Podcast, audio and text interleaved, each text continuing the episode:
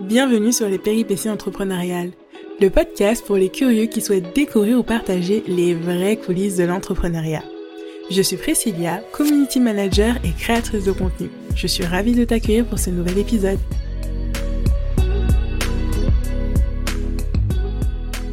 Avant de te laisser avec l'épisode, j'ai une annonce à te faire. Je lance mon premier accompagnement en groupe. Voilà, c'est dit.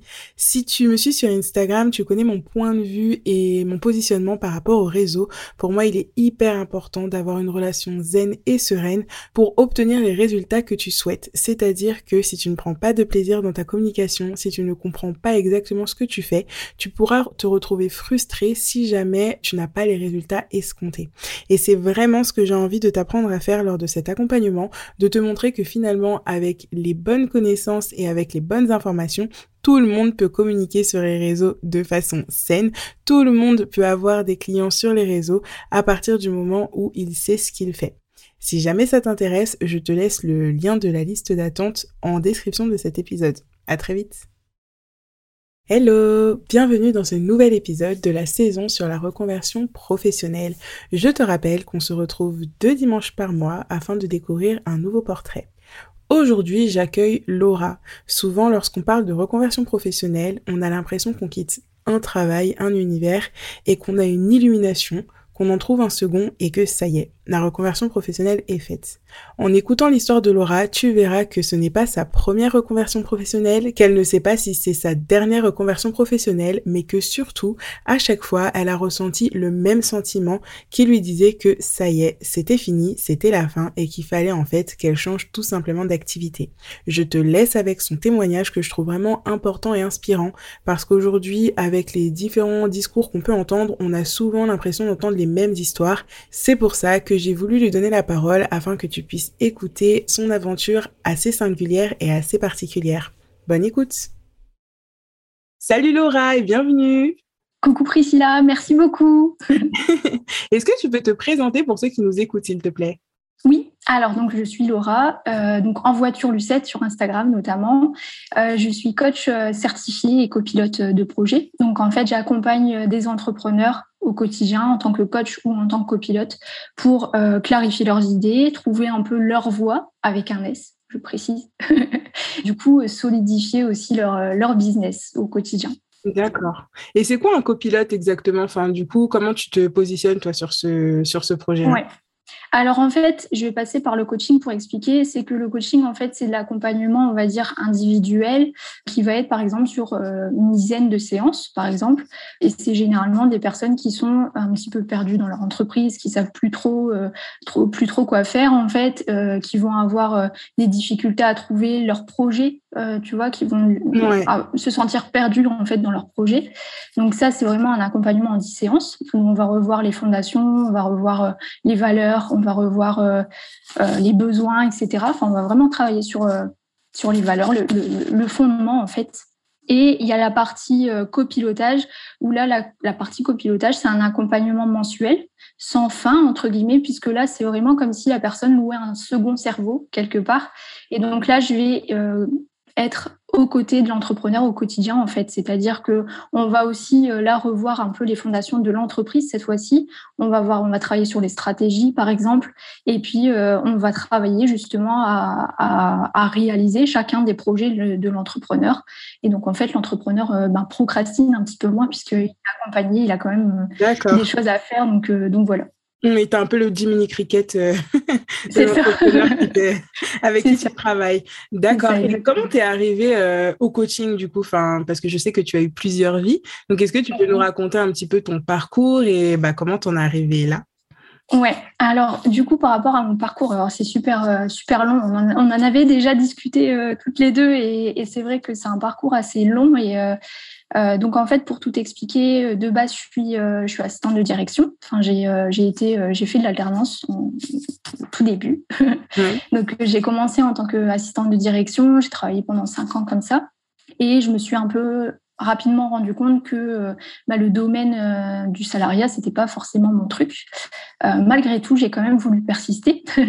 Donc j'ai quitté, j'ai quitté mon travail à ce moment-là. J'ai eu l'occasion de travailler en tant que correspondante de presse. Donc j'ai fait des trucs trop sympas, par exemple comme suivre un détective privé, ah, aller voir. Enfin voilà, j'ai fait plein, plein de trucs. C'est ça, c'était trop chouette. et donc du coup, ça m'a amené après à travailler dans une télé locale donc euh, où j'ai travaillé euh, comme assistante de rédaction et chef d'édition pendant un peu plus d'un an.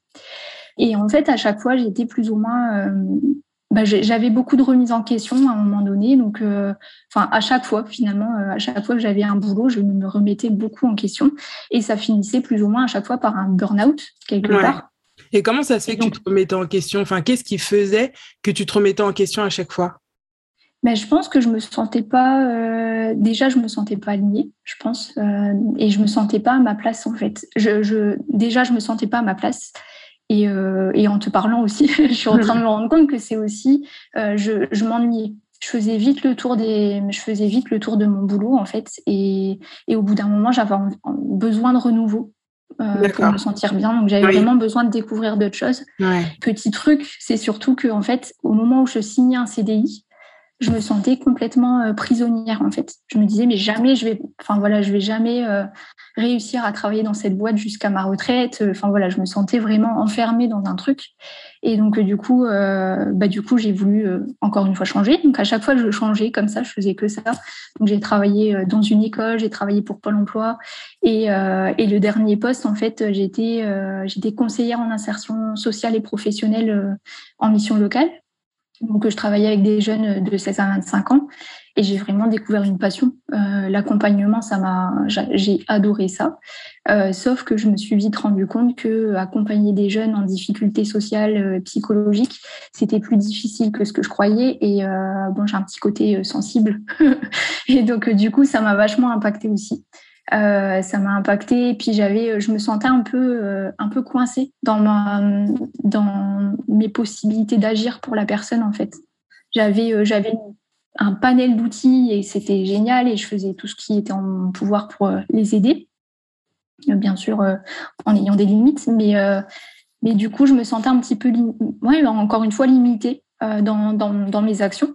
Et donc, c'est comme ça, euh, après un énième burn-out, euh, c'est comme ça, en fait, que je suis devenue entrepreneur. Et donc, donc en fait, bah, j'ai, quand j'ai, voulu devenir entrepreneur, parce que ça faisait déjà quelques années que j'avais des projets et tout ça, et quand j'ai, voulu me, me, mettre en action, j'ai cherché, en fait, une formation qui me permettrait de, de pouvoir travailler sur Internet en étant à mon domicile.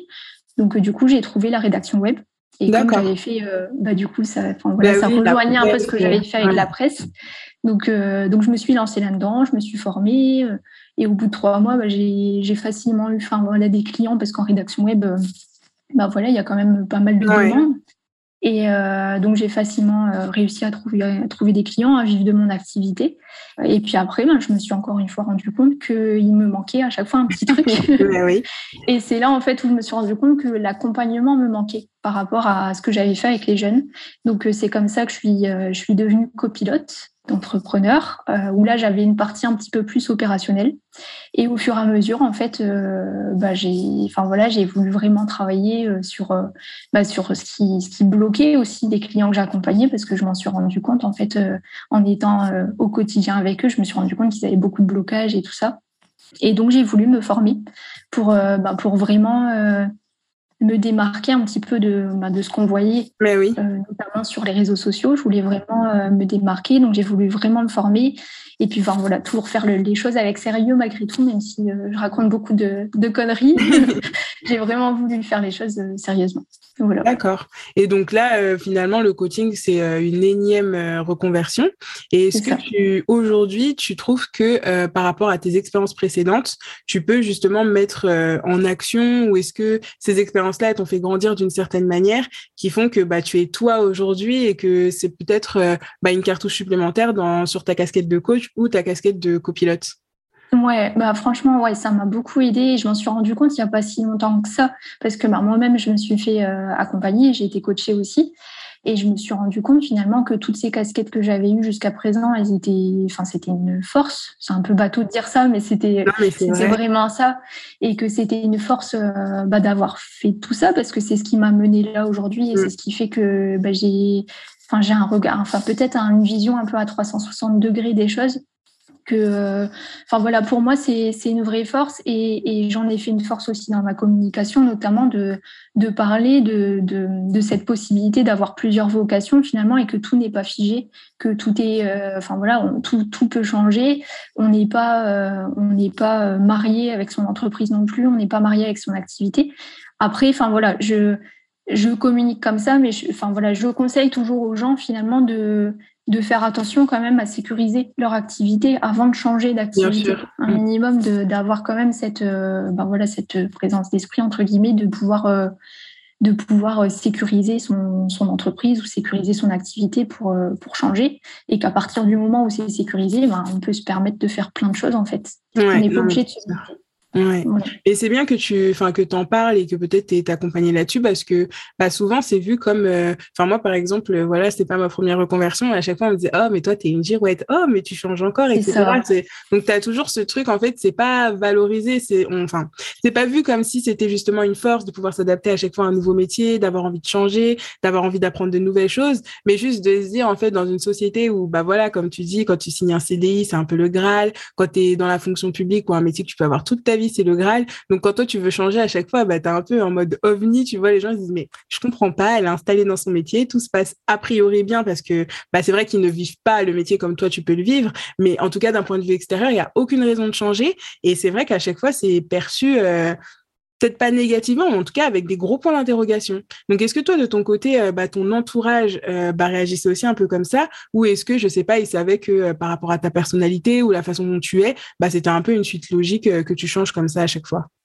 Ben pour mon entourage, ça leur semble être une suite logique. En tout cas, j'ai aucun jugement de mon entourage et ça, j'ai trop de, trop de chance par rapport à ça parce que je sais qu'il y a beaucoup de personnes qui ont ce jugement-là, justement. Par contre, je pense que c'est plus moi envers moi. D'accord. c'est vraiment euh, ah, euh, moi qui ai ces jugements-là parce qu'en fait, euh, enfin, c'est ce que je disais jusqu'à il y a encore quelques temps, c'était, enfin, entre guillemets, une vraie souffrance pour moi. Je crois que trouver ma voix, ça a été, euh, enfin, c'est le truc qui m'a le plus pris la tête euh, depuis euh, depuis que je suis ado. Et, et je me souviens, enfin voilà, j'avais noté ça notamment sur ma page à propos sur le site qui n'est pas encore sorti, mais je l'avais noté, c'est que eh ben, je me souviens où j'allais dans des repas de famille, en fait, je passais mon dimanche à réfléchir à ça et à me dire mais je vais jamais trouver ma voix et comment ça se fait, qu'est-ce que j'ai, je suis pas normale, machin. Et oui, enfin tout ça pour dire que ouais, j'avais, vraiment, j'avais vraiment ce jugement-là sur, sur moi-même, de me dire, bah, t'es une girouette, t'es pas capable de tenir une activité plus de, deux ans, euh, t'es pas, enfin voilà, il y, a vraiment ce jugement-là. Et aujourd'hui, c'est beaucoup, enfin voilà, c'est beaucoup plus facile, je me l'autorise. Euh, je dis pas que c'est facile tous les jours parce qu'il y a des fois où je me dis ce serait quand même plus simple de, bah, de rester sur une activité, se spécialiser et tout ça, mais c'est pas moi en fait. Donc, euh, donc du coup, ben, j'essaye euh, d'accepter, je l'accepte de plus en plus et, euh, et je trouve qu'en accompagnant, en accompagnant pardon d'autres personnes à, à, le faire aussi, ben, je l'accepte de mieux en mieux aussi de mon côté. Donc, euh, mais c'est vrai qu'on peut passer pour des girouettes, alors qu'en fait, pour moi, c'est plutôt le fait de bah, du coup, de se laisser porter, de diversifier aussi son activité mm. et de sentir le vent tourner aussi. Bah euh, combien de fois j'ai arrêté, euh, enfin là, euh, mon expérience justement à la télé locale, en fait, j'avais arrêté et je crois c'est quatre mois après, ils avaient liquidé la société et machin. Et donc, en fait, bah, voilà, fort heureusement, j'avais arrêté avant. C'est ça. Et je pense que c'est aussi ça, c'est c'est de sentir ouais, le vent tourner et aller là où, là où on a des opportunités mm. aussi. Et c'est ça aussi l'entrepreneuriat quelque part. C'est ça. Et comme tu dis, se l'autoriser parce que c'est vrai que ben quand tu signes un CDI, bon c'est encore différent parce que tu signes pour une mission, donc tu sais que ta mission ce sera ci, tu seras à tel poste, etc. Mais quand tu es entrepreneur, tu as cette pression là de te dire, bah ok, je me lance dans l'entrepreneuriat dans cette voie mais ok, genre c'est cette voie. Après, tu veux plus en sortir. Tu dis non, mais je me suis lancée dans cette voie vraiment. Euh. Moi, au début, tu vois, quand je me suis lancée en tant que photographe, bah, je voyais bien qu'il y avait un truc qui me manquait. Il y avait une dimension qui avait pas. Enfin, c'était compliqué. Et je me disais non, non, mais tu t'es lancée en tant que photographe. Tu peux pas encore faire ta girouette et te dire que tu vas changer alors que ça fait deux mois que tu t'es lancé euh, sur ton entreprise, etc. Et finalement, c'est vrai que c'est quelque chose qui marque. Et comme tu disais par rapport au fait de trouver sa voie, c'est aussi quelque chose qu'on nous rabâche depuis tout petit. Enfin, tu vois, tu vas à l'école. Après, tu es censé trouver le métier qui te fait rêver, accéder à ce métier-là et voilà, le faire jusqu'à la fin de ta vie. Et enfin, dit comme ça, je trouve ça hyper déprimant. Après, il y a peut-être des gens que ça, que ça sécurise parce que, bah voilà, après, c'est vraiment chacun son tempérament. Mais moi, je sais que depuis le début, ce truc de faire un métier toute ma vie, bah, comme tu disais tout à l'heure pour la prison, c'était oppressant. Je me disais donc toute ma vie, il faut que je fasse la même chose. Enfin, à quel moment on peut se renouveler? Parce que, enfin, je pars vraiment du principe que dans chaque activité, au bout d'un moment, tu arrives quand même au maximum et même si tu essayes, tu peux plus renouveler ou changer de voie ou changer d'angle ou que sais-je. Donc, je me dis, mais sur l'échelle d'une vie, en plus, bah, nous, bah, voilà, la, notre génération à nous, on ne sait pas si on aura une retraite, pas de retraite ou quoi. Donc, si c'est pour travailler jusqu'à ta mort sur un truc, tu te dis, euh, enfin, voilà, je trouve ça un peu lourd. Donc, euh, c'est vrai que maintenant, euh, c'est bien aussi qu'il y ait des gens bah, comme toi et comme d'autres qui montrent en fait qu'il y a plusieurs voies, qu'on a le droit de changer, que bah tu vois toi dans ton cas la reconversion professionnelle elle se fait enfin elle évolue avec toi. T'as pas quitté un métier pour aller vers l'entrepreneuriat sur une activité et te dire bah c'est bon ça y est ma reconversion est réussie et tout. Enfin je sais pas c'est ça et puis en plus il y a mais oui en plus il y a une logique finalement euh, il y a enfin en fait c'est ça aussi j'invite les gens finalement à, à, trouver leur fil conducteur parce qu'il y a toujours un fil conducteur quelque part entre tous les métiers et c'est ça qui est important de trouver finalement c'est son fil conducteur c'est pas les métiers qu'on va faire Enfin, on, s'en fout en fait. Euh, c'est clair. Tout ça et, et c'est vrai que ouais, c'est important et comme tu disais, le discours, on, on l'entend, enfin ce discours, on l'entend pas quand on est jeune. Ça m'a fait penser parce que du coup, euh, bah, comme tu le sais, je suis aussi euh, prof au lycée. Et la dernière fois, je parlais de ça avec mes élèves et je disais, mais vous savez, vous n'êtes pas obligé de trouver là le métier de demain. Enfin voilà, celui que vous allez faire demain jusqu'à la fin de votre vie. Vous pouvez en avoir plusieurs. Et là, ils étaient tous surpris parce qu'ils m'ont dit bah, c'est la première fois qu'on entend ça, madame. oui, Donc, euh, ah non, mais il faut vraiment changer ce discours. C'est horrible parce que surtout que, enfin, moi, euh, dans mon cas, je sais que j'étais euh, celle qui savait pas quoi faire et je sais que j'étais pas la seule. Et en fait, il y en a plein qui ont trouvé leur voie. En fait, je sais pas si on est en minorité, euh, les gens qui sont un peu perdus comme ça jusqu'à 25, 27, 30 ans, ou si c'est juste que bah, les autres, ils se conforment peut-être sur une voie qu'on leur suggère ou que ça leur va, je ne sais pas. Mais en tout cas, juste visuellement, tu as l'impression que tu fais partie d'une toute petite minorité et que toi, seulement toi, tu n'arrives pas à te trouver. Alors que finalement, quand tu commences à parler avec d'autres personnes, qu'elles te racontent leur parcours, bah tu dis mais en fait si on était juste au même endroit, au même moment, dans le même espace-temps, bah, on aurait été plein en fait euh, à faire un petit groupe de dire je sais pas quoi faire, mais en fait c'est tout à fait normal. Exactement, et je pense que c'est aussi euh, et d'un côté, enfin voilà, je trouve que c'est super courageux aussi de d'oser changer de voie à un moment donné, de d'oser se poser ces questions-là, parce que je pense que c'est ça, comme tu dis, on n'arrive pas tous au même niveau en même, temps, en fait. Et c'est pour ça qu'il y a autant de disparités entre, entre guillemets, entre les gens j'ai l'impression. Enfin, super intéressant ce que tu dis. super intéressant, mais ouais, je, je réfléchissais, mais je me pose plein de questions aussi quand je t'entends parler. Euh, ouais, bah, je pense que au-delà du fait de bah, d'avoir euh, soit une autre voix, etc., je pense qu'on s'autorise pas juste aussi parfois à se dire, bah en fait, je me sens pas bien là tout de suite maintenant dans mon activité, parce qu'en fait, si tu commences à te dire, ok, je me sens pas bien dans mon activité, tu dois aussi te dire, ok, mais je vais faire quoi? Et en fait, cette question de je vais faire quoi, je me rends compte que, bah tu vois, moi, comme tu sais, j'étais prof avant, et bah quand je parle à d'autres profs qui me disent oh mais moi j'aimerais trop changer mais je ne sais rien faire d'autre. Et en fait quand j'entends cette phrase mais je trouve ça mais en fait, ça me rend triste parce qu'on se rend même pas compte qu'en fait, bah, peut-être que là, à l'instant T, tu as l'impression que tu sais rien faire d'autre. Mais déjà, moi, ça, je suis pas convaincue parce que je suis sûre qu'on on développe tout plein de compétences. Euh, bah, on s'en rend pas compte, en fait, mais dans un métier, tu développes plein de compétences euh, connexes, etc. Mais au-delà de ça, bah, si tu sais pas faire maintenant, bah, c'est pas grave. En fait, tu peux apprendre, tu peux te former, y a, enfin, tu peux essayer, tu peux te lancer. Et c'est vrai qu'on n'a pas ce truc-là. On, on, a peur, en fait. Enfin, ce qui est normal. Hein, moi, par exemple. C'est ça, on a des barrières, on a peur. Et aussi, l'aspect euh, financier, il joue beaucoup parce que quand on est sur une situation stable, que tu as des enfants ou même si tu n'en as pas, mais j'en sais rien, tu as un crédit maison, enfin un truc qui te dit euh, si j'ai pas de sous, c'est compliqué, bah du coup tu t'autorises pas, tu te dis bah, OK, je me suis lancé là-dessus, euh, bah faut que j'assume. Mais est-ce qu'on est obligé d'assumer comme ça euh, au détriment de notre santé physique, mentale? Je suis pas sûre, mais c'est difficile d'entendre ce, discours-là. il est pas encore assez, bah, il fait pas encore assez de bruit ce discours. Moi, j'aimerais l'entendre un peu plus souvent. je vais le faire. mais, oui, mais oui, oui, je suis d'accord. Et, et, du coup, quand tu parlais justement de, de finances, mais euh, c'est ce que je dis aussi souvent, euh, enfin, notamment dans mes contenus et tout ça, c'est que pour moi, en fait, justement, le fait de diversifier son activité ou même d'avoir plusieurs projets en même temps, parce qu'on n'est pas obligé non plus de se reconvertir, on peut juste, euh, entre guillemets, accumuler des activités. Alors bien sûr, tout en faisant attention à ne pas à se respecter, etc. Mais justement, le fait de diversifier son activité, ça permet aussi de sécuriser ses finances et de pouvoir se permettre de faire plein de choses différentes. C'est ça aussi. Euh, enfin, c'est ça. Enfin voilà, je trouve que c'est une nouvelle façon de travailler et on n'est plus, euh, on n'est plus dans la, façon de travailler d'avant où on, faisait le même métier de, de 18 à 60 ans et, et, où on se fatiguait et, tout ça. Enfin, aujourd'hui, c'est plus ça. Et oui, et je voulais aussi revenir euh, par rapport à ce que tu disais. Mais en fait, euh, bah, il y a quelqu'un de super bien qui s'appelle Hudson qui dit qu'en fait, que notre vie, tout est cycle en fait et qu'on traverse en fait environ neuf cycles par, par vie.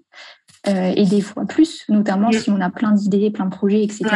Et en fait, finalement, euh, bah, si on ne va pas au bout de ce cycle-là, parce qu'en fait, ce cycle dit qu'on passe par différentes étapes et notamment euh, par l'étape du lancement, donc c'est-à-dire celle où on a un nouveau projet, tout, tout va bien. il y a une étape un petit peu de, on appelle ça du marasme, où là en fait on est un petit peu plus dans ben, on est dans la stabilité, mais on se rend compte qu'il y a des choses qui, qui fonctionnent plus trop, machin, ça va plus trop. Et puis après, ben, on a le déclin où là, on est vraiment, euh, ben, on se remet en question. Et pour aller mieux, finalement, on est dans la phase de renouveau quelque part. Mais si à chaque fois on reste bloqué dans un métier qui ne nous convient pas, ben en fait on reste dans le déclin et on reste pas bien. Et c'est dommage parce qu'en fait il suffirait d'un renouveau pour que ça aille mieux. C'est vrai. Enfin voilà, je trouve que c'est dommage. Euh, c'est dommage et en même temps je, je, peux comprendre tous les blocages que les gens ont, que voilà, le, fait d'avoir peur euh, bah, financièrement de, se lancer dans une autre voie ou, comme tu disais, sur les compétences. Alors que, comme tu dis, euh, on a tous des compétences. Mais ouais, les compétences, ça peut être aussi compliqué, euh, je sais, ça peut être compliqué pour les personnes justement qui ont, bah, qui ont beaucoup de, projets, qui ont beaucoup de centres d'intérêt, justement. C'est aussi des personnes qui vont commencer des actions qui vont commencer à s'informer sur quelque chose, qui vont commencer à apprendre, mais qui vont rarement jusqu'au bout. Et donc, du coup, elles ont toujours cette impression d'être euh, des éternels débutants, en fait. Ouais. elles ont vraiment un manque de confiance par rapport à, leurs compétences, souvent. Donc, euh, donc voilà, ça, c'est. Euh, non, mais c'est vrai. On travaille dessus, comme tu dis. Mais oui, et pour la, la question d'accumuler, c'est intéressant aussi que tu dises ça, parce que, bah, par exemple, moi, en tant que fonctionnaire, j'avais pas le droit d'avoir une autre activité à côté. Et je sais que dans certains contrats, bah, tu n'as juste pas le droit d'avoir une activité à côté. Alors pour le privé, je sais pas du tout comment ça se passe parce que je n'y étais pas. Mais moi, tu vois, enfin, la démarche, elle a été longue. Hein. J'ai dû remplir un formulaire. Je devais expliquer exactement ce que j'allais faire, combien d'heures ça allait me prendre par semaine, combien de revenus ça allait me générer par an. Alors t'imagines bien quand tu penses, quand tu dois fixer tes bah, tarifs, tu sais pas. Ça, tu sais pas. Hein. Mais donc voilà, bah tu dois remplir ce document. Ce document, il doit passer devant une commission. Et après, la commission t'accorde ou non le droit d'avoir ton activité complémentaire complémentaires. Enfin, dans le cadre d'une ouverture d'une micro-entreprise, hein, je ne sais pas du tout si ça fonctionne comme ça. Si je sais pas, moi, admettons, je euh, je sais pas, à côté, tu fais euh, de la salsa et tu veux donner des cours de danse de salsa, mais en étant employé à côté, je ne sais pas comment ça se passe. Mais pour la micro-entreprise, c'était ça. Et là, je me dis, on est quand même dans un schéma où en fait, on t'interdit de faire autre chose à côté de ton travail parce que tu es censé être à 100% dans ton travail. Donc, comment après, toi, tu peux te dire, bah oui, j'ai le droit de faire des activités annexes, j'ai le droit de pas être à 100, enfin, être à 100% sur son boulot, sur le temps de travail, bien sûr, mais tu vois, sur ton temps perso, faire autre chose. Parce que finalement, quand tu as un contrat comme ça avec des clauses, enfin, nous, on n'a pas de contrat dans la fonction publique, mais dans le privé, quand tu as une clause comme ça, bah, tu te dis, en fait, juste, je suis obligée de me consacrer euh, à mon travail et je peux même pas ne serait-ce qu'essayer. Si tu veux essayer, tu te dis tout de suite, ah, bah, je dois quitter mon travail. Et encore une fois, bah, ça te met dans une insécurité, euh, bah, à tout niveau, hein, même pas que financière, mais même émotionnelle, etc. Donc, comment t'autoriser, tu vois, à, te lancer? Donc, si là, il y a quelqu'un, admettons, qui est dans ce cas-là, tu vois, qui n'a pas le droit d'ouvrir, euh, bah, quelque chose à côté, de se lancer à côté et qui sent quand même qu'il arrive au bout, bah, qu'est-ce que tu pourrais lui conseiller, par exemple, pour quand même essayer ou tenter autre chose et juste s'épanouir euh, en dehors de son travail? Ah, c'est, intéressant ce que tu dis et c'est, compliqué parce que c'est vrai que là, euh, en, parlant de tout ça, c'est vrai que je pensais plus aux entrepreneurs qui sont lancés, etc. Mais quand tu es euh, encore salarié et effectivement, il y a beaucoup de clauses, comme tu dis, il y a souvent des clauses qui nous interdisent de travailler à côté. Ben pour moi, ce serait vraiment de. C'est compliqué de cette question parce que c'est hein. vraiment de un, peu comme tu l'as fait finalement de commencer à construire ton projet, mais forcément en dehors de tes heures de mm. travail, en toute entre guillemets en toute discrétion, et à un moment donné de pouvoir soit avoir euh, la possibilité de d'avoir, euh, ben, je sais pas quelques euh, une journée par semaine ou j'en sais rien, de, pouvoir euh, t'arrêter une journée par semaine pour pouvoir travailler sur ton projet ou euh, avoir une année voilà sabbatique entre guillemets sur laquelle tu pourrais travailler sur ton projet. Mais oui, pour moi, c'est plutôt conseillé de le faire en dehors de ses heures de travail, mais toujours en respectant ses limites parce qu'à un moment donné, on peut pas non plus. donc ça, je le ça je le comprends. Et après, ben, c'est forcément de la prise de risque. Donc, euh, et puis il y a des choses quand même qui sont très bien. C'est par exemple, euh, alors je ne pense pas que ce soit possible dans la fonction publique, mais la rupture conventionnelle, par, exemple, permet quand même de pouvoir euh, arrêter son travail, de toucher un petit peu de chômage quelques années ou en tout cas deux ans, si on a assez travaillé bien sûr, et de pouvoir bah, travailler sur un projet en parallèle, quoi. Mais bon, c'est pas. je sais que c'est pas simple et c'est pour ça que c'est important aussi de pas se lancer ben, à l'aveugle, tête, baissée, sans être accompagné non plus euh, de ce côté-là. Et pas forcément par des personnes, enfin voilà, je ne le dis pas forcément pour, euh, pour vendre le coaching ou des choses comme ça, mais il y a aussi des structures qui sont gratuites. BGE, par exemple, qui accompagnent des entrepreneurs euh, au quotidien dans, dans, le montage de leur entreprise. Ok, je ne connais pas du tout. Mais c'est une structure d'accompagnement en fait qui va vraiment aider à, à lancer son projet entrepreneurial, mais plus d'un point de vue en fait, on va dire statut juridique, la façon dont il, enfin voilà, comment procéder pour, pour créer son entreprise ils vont pas aller euh, effectivement dans le, dans le fond de l'entreprise. En tout cas, il y a quand même un accompagnement, mais c'est pas voilà, c'est pas le fond de l'entreprise, mais ça va déjà te donner un petit coup de pied. Bah oui, c'est ça. ah, c'est bien, c'est chouette. Je savais pas du tout qu'il y avait euh, ce type de choses. Après, pour euh, la rupture conventionnelle dans la fonction publique, c'est possible maintenant. C'est possible. Depuis janvier 2020 en théorie, parce qu'après en pratique, tu sais, les circulaires doivent être mises euh, en, elles doivent être mises en ligne, etc., etc. Puis après, enfin, en tout cas moi dans l'éducation nationale, chaque département fait un peu à sa sauce. Donc bon, en théorie, ça existe. En pratique, il y a très peu de personnes en tout cas qui, qui peuvent l'avoir, mais voilà, c'est vrai que ça existe et c'est c'est clairement confortable. Hein. Moi au début, euh, je voulais absolument la rupture conventionnelle et je m'étais dit si j'ai pas la rupture conventionnelle, bah je peux pas quitter mon travail. Donc imagine la pression que j'ai mise sur la rupture conventionnelle. Oh, Évidemment, je l'ai pas eu. du coup, c'est seulement là que je me suis dit bon ok euh, ben voilà enfin la démission c'est possible il y a des enfin il y a des manières de faire mais c'est vrai que tout de suite tu te dis tout de suite bah démission j'aurai pas de sous euh, c'est hyper compliqué enfin je peux pas quoi. Donc c'est vrai que ouais c'est c'est assez lourd. Mais du coup tu as ressenti ça comme une prise de risque? Ouais une prise de risque énorme. Et quand tu t'es, du coup, quand tu t'es lancé officiellement, quand tu as, quand as tout, enfin, quand as tout arrêté, est-ce qu'il y avait quelque chose qui faisait que tu étais un petit peu plus sereine? C'est parce que tu avais réussi à, à développer ton activité euh... C'est ça. En fait, euh, ce qui s'est passé dans mon cas, c'est que tu bah, y a eu le Covid. Et en fait, moi, je suis considérée comme personne à risque. Du coup, je pouvais pas aller en classe. Donc, euh, bah, j'étais pas en classe. Et donc, pendant ce temps, je me suis dit, bah, OK, euh, c'est peut-être bah, finalement le seul moyen que j'ai de travailler sur le temps que j'ai pour mon entreprise, essayer de me faire connaître, de me développer, de me planter, de me repositionner, recommencer tout ça, parce que là, j'avais du temps devant moi. Et comme ça, là, je me suis dit, bah, en fait, oui, mon projet, il est viable, il peut fonctionner. Et donc là, je me suis autorisée à me dire, bah, la démission, pourquoi pas. Et après, donc ça a mûri, j'ai bah, demandé ma démission. Et après, la fonction publique, ils ont quatre mois pour te, pour te répondre. Parce qu'en fait, ils partent aussi du principe qu'en quatre mois, as droit, tu peux changer d'avis, donc ils comptent à ce que tu changes d'avis, tu vois. D'où les quatre mois. Mais moi, j'ai pas changé d'avis. Du coup, je renvoyais des mails pour dire, je veux toujours démissionner, s'il vous plaît, pour ma demande, quoi. Et après, bah voilà, quand je me suis lancée, euh, bah, je me suis lancée et c'était fait. Mais oui, j'ai vu ça comme une prise de risque énorme. Et en même temps, tant que je prenais pas de risque, et eh ben rien ne bougeait. Je sais pas si tu vois ce que je veux dire. Ça, oui. Ah par exemple, des trucs tout bêtes, mais euh, je me disais ok, euh, bah je serais plus prof à telle date, etc. Mais par exemple, je me séparais d'aucun de mes livres. Euh, je faisais comme si j'allais faire la rentrée alors que je la ferais pas, etc. Et en fait, tant que rien que ça, je m'étais pas séparée de mes livres en fait, il y avait rien qui bougeait. Donc, euh, comme si dans mon esprit, j'étais OK, mais en même temps, je me retenais moi-même. En fait, j'étais mon propre frein. Et en fait, à partir du moment où bah, j'ai lâché le frein, là, ça, bah, ça a été tout, à, tout s'est goupillé correctement. Euh. Mais voilà, tu te dis, euh, tant que tu passes pas au-dessus de cette peur, bah en fait, enfin, derrière la peur, il se passe des trucs trop bien, mais comme tu vas pas parce que tu as peur, bah du coup, tu es là, tu es entre deux, tu sais pas comment faire. Et c'est vrai que c'est pas forcément évident euh, bah, de se dire que bah si, si tu passes au-dessus de cette peur, en fait, il va se passer des trucs trop cool. Peut-être pas tout de suite, peut-être qu'il y aura des difficultés, c'est pas la question, mais en tout cas, il y a des choses que tu peux actionner toi derrière et comme tu dis, te faire accompagner, te faire aider, même en parler avec d'autres entrepreneurs. Moi, c'est vraiment ce qui m'a, enfin, c'est ce qui m'a aidé, c'est d'être entouré d'autres entrepreneurs, de voir le parcours d'autres entrepreneurs. Et moi, c'est vraiment ce qui m'a poussé vers l'avant.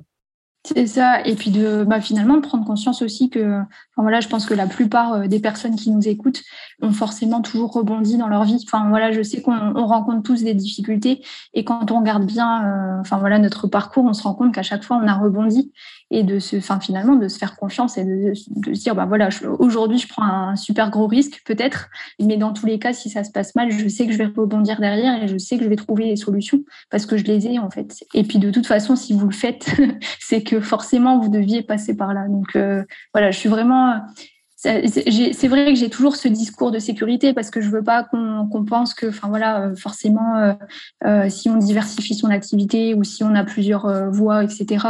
C'est pas forcément qu'on est, n'est pas des girouettes justement. On, on fait des choses avec, enfin voilà, avec intelligence et on se sécurise, etc.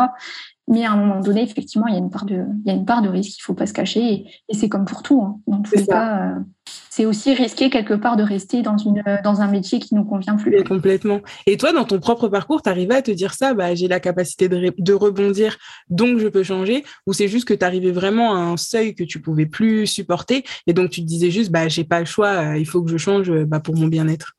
Bah en fait, le problème, c'est que je me disais souvent quand c'était euh, limite trop tard, entre guillemets, dans le sens où c'était, euh, j'étais dans le burn-out. Enfin, ouais. j'étais vraiment euh, très très mal. Et je me disais, bah là, en fait, t'as pas le choix. Et, et finalement, bah, toutes les fois où ça t'est arrivé, à chaque fois, tu as trouvé des solutions. Et c'est même là où ça a été le, enfin voilà, le plus, le plus efficace, où tu t'es senti le mieux, en fait. Donc, c'est vraiment finalement, ouais, quand j'étais mal, que j'ai que j'ai eu cette force-là à chaque fois. Mais c'est dommage, en fait, d'attendre à chaque fois ce moment-là. Parce que ouais, des fois, il y a, y a, quand même des signes qui ne trompent pas et on devrait euh, bah, voilà, prendre parfois des décisions un peu plus, un peu mmh, plus un peu plus tôt, bah oui. Bah oui, oui c'est ça. Et du coup, est-ce que euh, quand tu as fait tes reconversions, est-ce que tu t'es dit, OK, l'entrepreneuriat, c'est ce qui va me, entre guillemets, me sauver de l'ennui, etc. Ou est-ce que c'est juste, euh, bah, comme tu disais, ta dernière expérience où tu t'es rendu compte que l'accompagnement, c'était quelque chose qui te plaisait, qui t'a mené vers l'entrepreneuriat? Toi, tu t'es pas dit, euh, je sais pas, depuis 5, 10 ans, je veux absolument être entrepreneur. C'est vraiment tes, bah, tes différentes expériences qui t'ont emmené là? Ben, en fait, euh, ça faisait, ça faisait un bon, euh, un bon cinq ans déjà, que, enfin même plus, que je voulais devenir entrepreneur. J'avais déjà eu un projet à l'époque. j'avais, euh, j'avais monté tout un dossier pour créer un café poussette. Ah, c'est un café, je ne sais pas si tu connais, mais c'est un café si, ben, pour les, ouais. les, les, parents et les enfants. Et du coup, j'avais presque été jusqu'au bout. Et, et puis, j'avais une proposition de poste et forcément, bah, j'avais peur bah, de bah, louper, oui. de louper une, une forcément l'opportunité. Voilà, j'avais tout abandonné et, euh, et puis bah, finalement c'est quand j'ai eu cette, euh, enfin voilà entre guillemets burn-out avec euh, le dernier poste où là je me suis dit ben non il faut que je me lance dans l'entrepreneuriat. C'était, euh, enfin voilà, j'avais trop envie de tester cette expérience là et quand j'ai entendu parler de la rédaction web, bah, j'ai dit bah allez banco on y va et, bah ouais. et, on verra bien ce qui se passe. De toute façon, je me suis dit bon j'ai un an euh, ou deux ans tranquille entre guillemets où j'ai, enfin voilà, je je prends pas trop de risques justement et donc voilà c'est comme ça que je me suis euh, lancée. D'accord. Et donc aujourd'hui, tu es entrepreneur.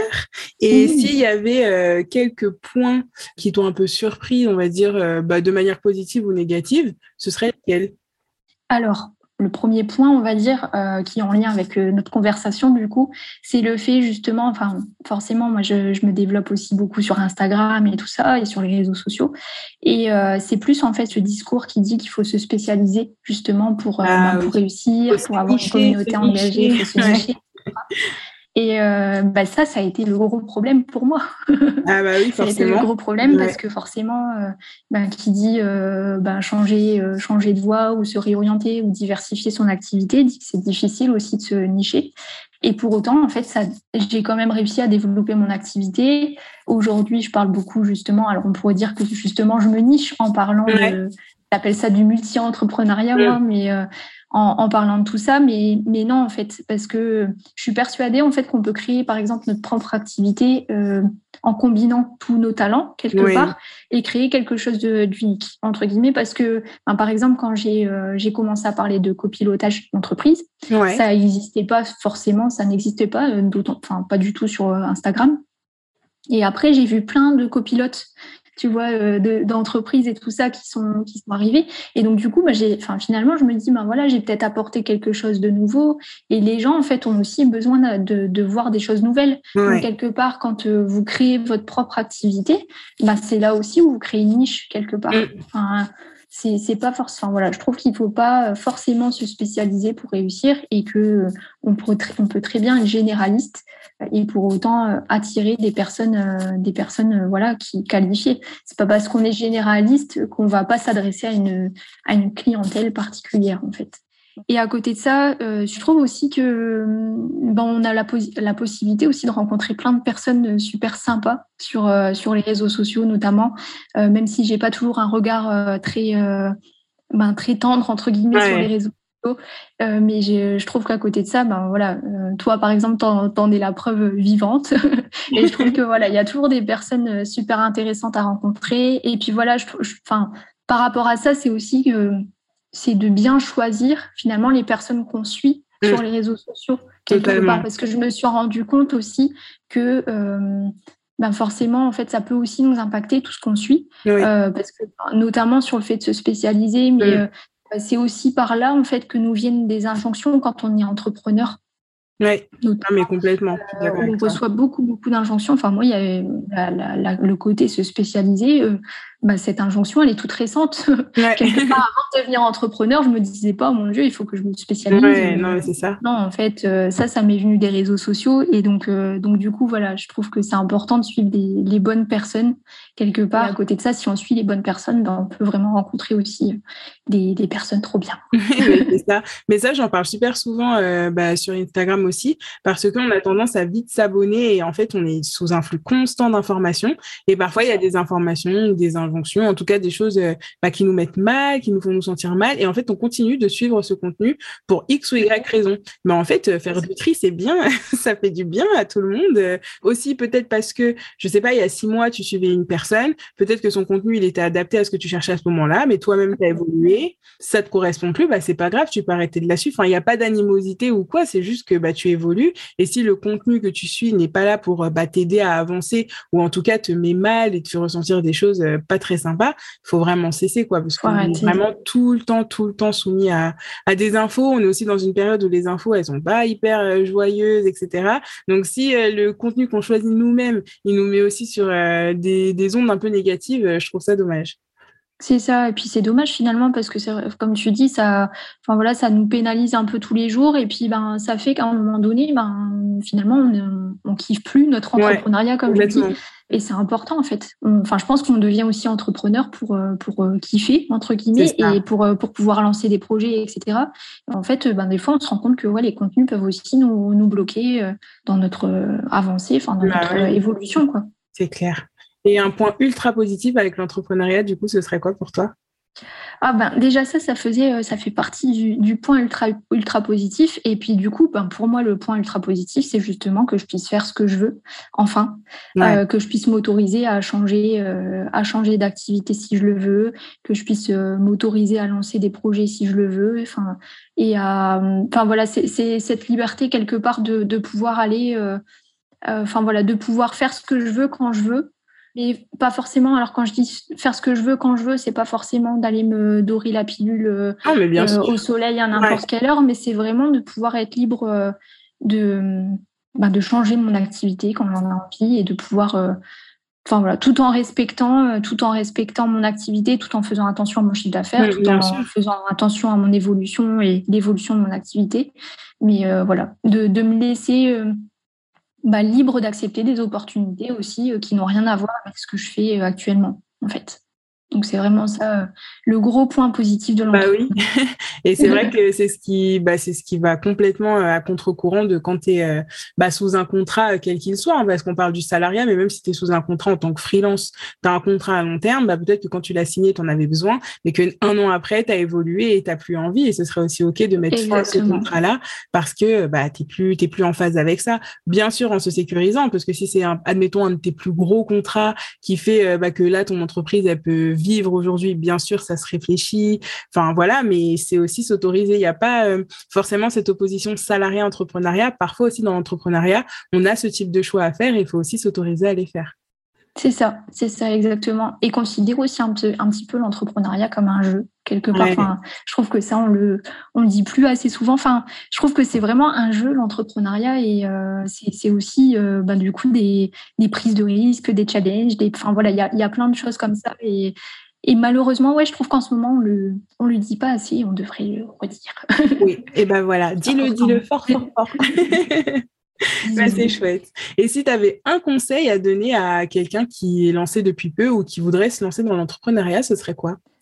Euh, ben justement de prendre vraiment ce recul par rapport euh, moi c'est vraiment prendre le recul par rapport aux réseaux sociaux donc de pouvoir s'abonner à des personnes euh, qui vous font du bien se désabonner quand ça ne vous fait plus du bien et vous laisser la liberté de changer. Ça c'est super important. La liberté de ouais de de se réorienter quand c'est nécessaire et quand on sent que c'est plus aligné ça sert à rien de, de persévérer ou enfin voilà de liberté d'abandonner aussi quand on a des projets et qui, que ça va pas, qu'on sent que ça que c'est pas bon pour nous. Et ben c'est de s'autoriser. En fait, on n'est pas obligé non plus d'être persévérant H24. Euh, on peut aussi euh, se laisser le choix d'arrêter. Et voilà, et, de tester les choses. En fait, de tester, d'être vraiment dans le test et dans le jeu, comme je disais, de, de, de, jouer un petit peu, de vous faire plaisir. Parce que je pense que si on, on devient entrepreneur, c'est aussi pour avoir cette liberté là de, de se faire plaisir quelque part et c'est vrai qu'il y a aussi cette injonction qui dit qu'il faut travailler dur pour réussir. Et euh, bah, c'est faux des fois. Mais ça fait du bien que tu dises de s'autoriser à arrêter parce que pareil, travailler dur pour réussir, toujours persévérer, toujours aller au bout, mais parfois, bah, juste, on n'a pas envie. Et, c'est bien aussi d'arrêter parce qu'on sent que c'est au-delà de ce qu'on a envie, de ce qu'on peut fournir. Et c'est aussi une manière de se respecter. C'est ça, c'est ouais. Bah, tu as, as, tout résumé quand tu dis se respecter, c'est vraiment ça. Euh, c'est finalement, ouais, quand on devient entrepreneur, c'est d'apprendre justement à se respecter. Mm. Ça, c'est vraiment un truc euh, super important. Et je dis pas que c'est en le disant, euh, je le dis en toute connaissance, justement, en toute conscience, parce que eh je sais que c'est pas évident et je sais que c'est difficile. Et même en le disant aujourd'hui, je sais que je me respecte pas tous les jours à 100% et, et que ben, des fois, j'ai des petits, des petits rappels de mon corps, mm. comme ça, qui me dit, oh, je pas respecté. Et du coup, je pense que c'est important de le répéter tout le temps. Quoi. Bah oui, je suis d'accord. Et pareil, ça, c'est un cheminement de dire euh, il faut se respecter. C'est pas se dire OK, il faut se respecter. Ça veut dire que toi, moi et tout le monde le fait. Ça veut surtout dire que bah, on apprend aussi à le faire, à se connaître aussi finalement, parce que bah, les limites, on les connaît pas forcément. Pareil, nos limites, elles évoluent. Donc euh, ouais, non, c'est non, c'est bien. Se respecter. J'aime beaucoup ce conseil. Se respecter et être entouré. Et, voilà, personne comme Priscilla, par exemple. non, mais c'est vrai qu'être entouré, ça, ça sauve des situations et ça aide beaucoup de pouvoir en parler, en fait. De pas se retrouver seul et bloqué et parfois juste, euh, bah, juste s'autoriser à en parler et, échanger, bah, sans que la personne nous conseille particulièrement, mais juste de l'échange va naître, voilà, des petites choses, des petites graines vont être, euh, vont être semées. Donc, c'est vrai que c'est ultra important.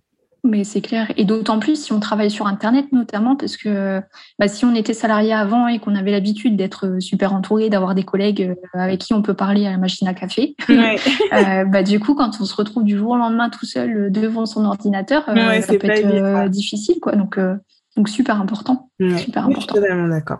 Bah écoute, on va s'arrêter sur, euh, sur ce petit mot de la fin. Merci beaucoup d'avoir euh, d'avoir partagé toute cette expérience et merci beaucoup d'avoir accepté l'invitation. C'était super chouette. Bah, merci à toi, c'est trop gentil. Merci beaucoup beaucoup. Avec plaisir. À bientôt. merci. À bientôt. Et voilà, c'est la fin de cet épisode. Je te remercie vraiment pour ton écoute. S'il t'a plu, n'hésite pas à me laisser des étoiles ou des commentaires sur ta plateforme d'écoute préférée. Et si jamais celle-ci ne te le permet pas, tu peux directement mettre un commentaire sur l'article qui est dédié à cet épisode de podcast sur mon blog. Je te remercie et te dis à bientôt.